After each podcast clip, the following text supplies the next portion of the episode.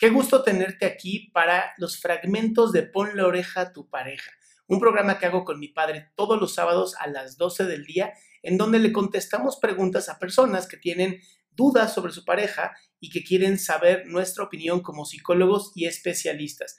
De verdad espero que lo disfrutes. Llevo una relación de un año, cuatro meses aproximadamente. Cuando recién iniciamos, yo le dije a él que no quería estar con él, que me diera tiempo, que necesitaba tiempo para mí, para solucionar las cosas mentales que yo tenía, porque sentía que no estaba del completo bien. Él dijo que no importaba, que él iba a estar conmigo y la fregada. Y... La fregada. Te amé. y bueno, uh, yo lo conocí cuando tenía 15, en ese tiempo anduvimos. Sí tuve, tuve un problema por el cual me tuve que alejar de él, que fue que, mm, bueno, tuve una agresión sexual y nunca le quise decir a nadie. Entonces me alejé de todos. Y yo nunca pude, por así decirlo, estar bien con él y me quedé como con esa... Con nadie, mi amor. Y estabas bien contigo. Ajá, me quedé con esa sensación de, de no haber podido terminar bien con él ni contarle las cosas como fueron y ni estar bien con él. Y en este tiempo, como que todo eso guardado que tenía por él se conservó. Y cuando recién iniciamos nuestra relación y todo, al mes estábamos en una fiesta con mi familia, yo había tomado de más, y no sé por qué se me ocurrió, se me ocurrió agarrar su teléfono y revisar las conversaciones. Pues sí, ¿por qué? Porque alcohol.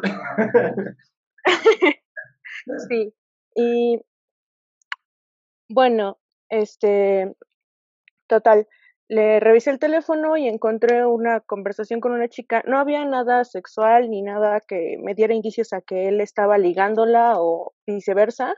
Simplemente él le preguntaba, oye, ¿qué onda con estas estrías, güey? Y enviaba una foto de, de espaldas, pero sin ropa. De ah. casi cuerpo completo. A oh. lo que yo le dije, ah, cabe de notar que él nunca había tenido algo serio, siempre había sido un tipo fuckboy. Y conmigo quiso volver a intentar tener una relación más madura, dado que en ese tiempo yo tenía 15 y él 17. Le comenté que eso estaba mal, que no me gustaba, que no quería tener eso. Me dijo, perdóname, no vuelve a pasar. Ese día discutimos horrible. Y desde ese entonces estuvimos un tiempo bien, pero yo le pedí algo, por favor no le hables, no me siento cómoda con que le hables, ya hiciste algo que me molestó con ella, yo ya no confío en que hables con ella. Si quieres estar conmigo, tienes que decidir. Él dijo, ok, no le hablo. A los meses, cuando fue mi cumpleaños en abril, me dijo que la chica tenía cáncer y que lo comprendiera y que quería apoyar a su amiga. Y yo dije, ok, no has sanado por completo esa herida, de una vez te lo digo, voy a tener problemas, me voy a sentir un poco insegura, pero está bien, tú la quieres apoyar, esta amiga.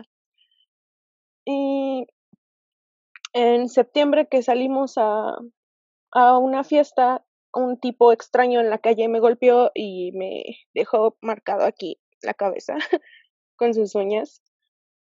Y fue súper random, o sea, no fue como que yo lo provocara o mi novio o alguien, y en ese tiempo a la chica esta le tocaba su primera quimioterapia, a lo cual yo le dije, le mentí por, por ser solidaria, le dije, estoy bien, no te preocupes, ve con ella. Ah, fue con esta chica a su quimio, estuvo con ella y todo, y justo cuando vino en la noche conmigo le dije, oye, no me siento bien, me duele el cuello, es como si me estuvieran, me hubieran atropellado, quiero ir al doctor contigo, por favor apóyame. No le había comentado a mi familia porque sí me dio pena que no me pude defender o algo así. Y me dijo, ok, ¿a qué hora? Le dije que a las seis, se enojó mucho. Bueno, me hizo objeto como de tan temprano. Y yo dije, o sea, te dejo apoyar a tu amiga, la cual yo me siento ofendida por la acción que hicieron, que tú hiciste porque ella no tuvo la culpa. Te doy tu espacio, te doy tu tiempo y cuando te pido un poco de atención para mí, no la tienes.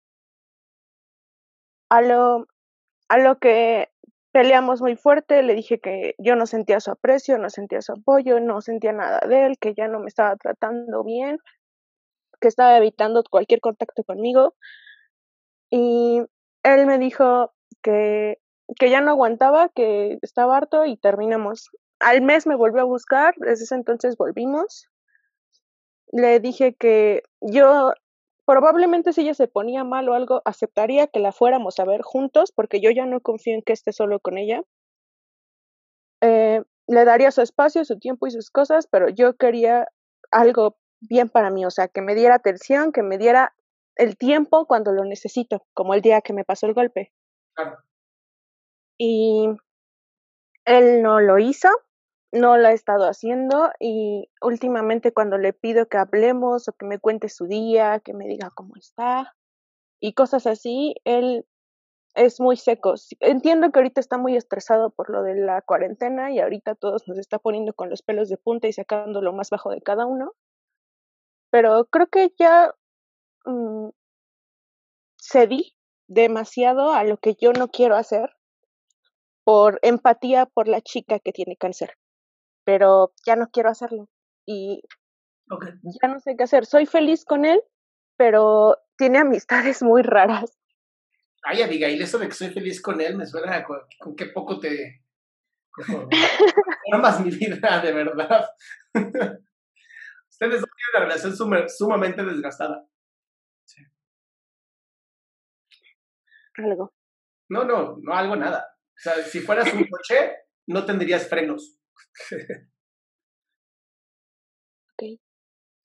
Entonces, creo que sabes perfectamente a dónde tiene que llegar esto. Sabes perfectamente que si no hay confianza, si todo el tiempo estás enojada, si él siempre está irritado, pues ustedes dos no se hacen bien uno al otro, ¿no? pues ¿para qué estar juntos cuando no, se hacen bien? No checan. No machan, por más que le buscan, no cuadra la estructura con la otra, ¿no? Y pues, si aquí estuviera mi cuate, el arquitecto, te diría, pues es que la pieza no va a entrar por más que le hagas.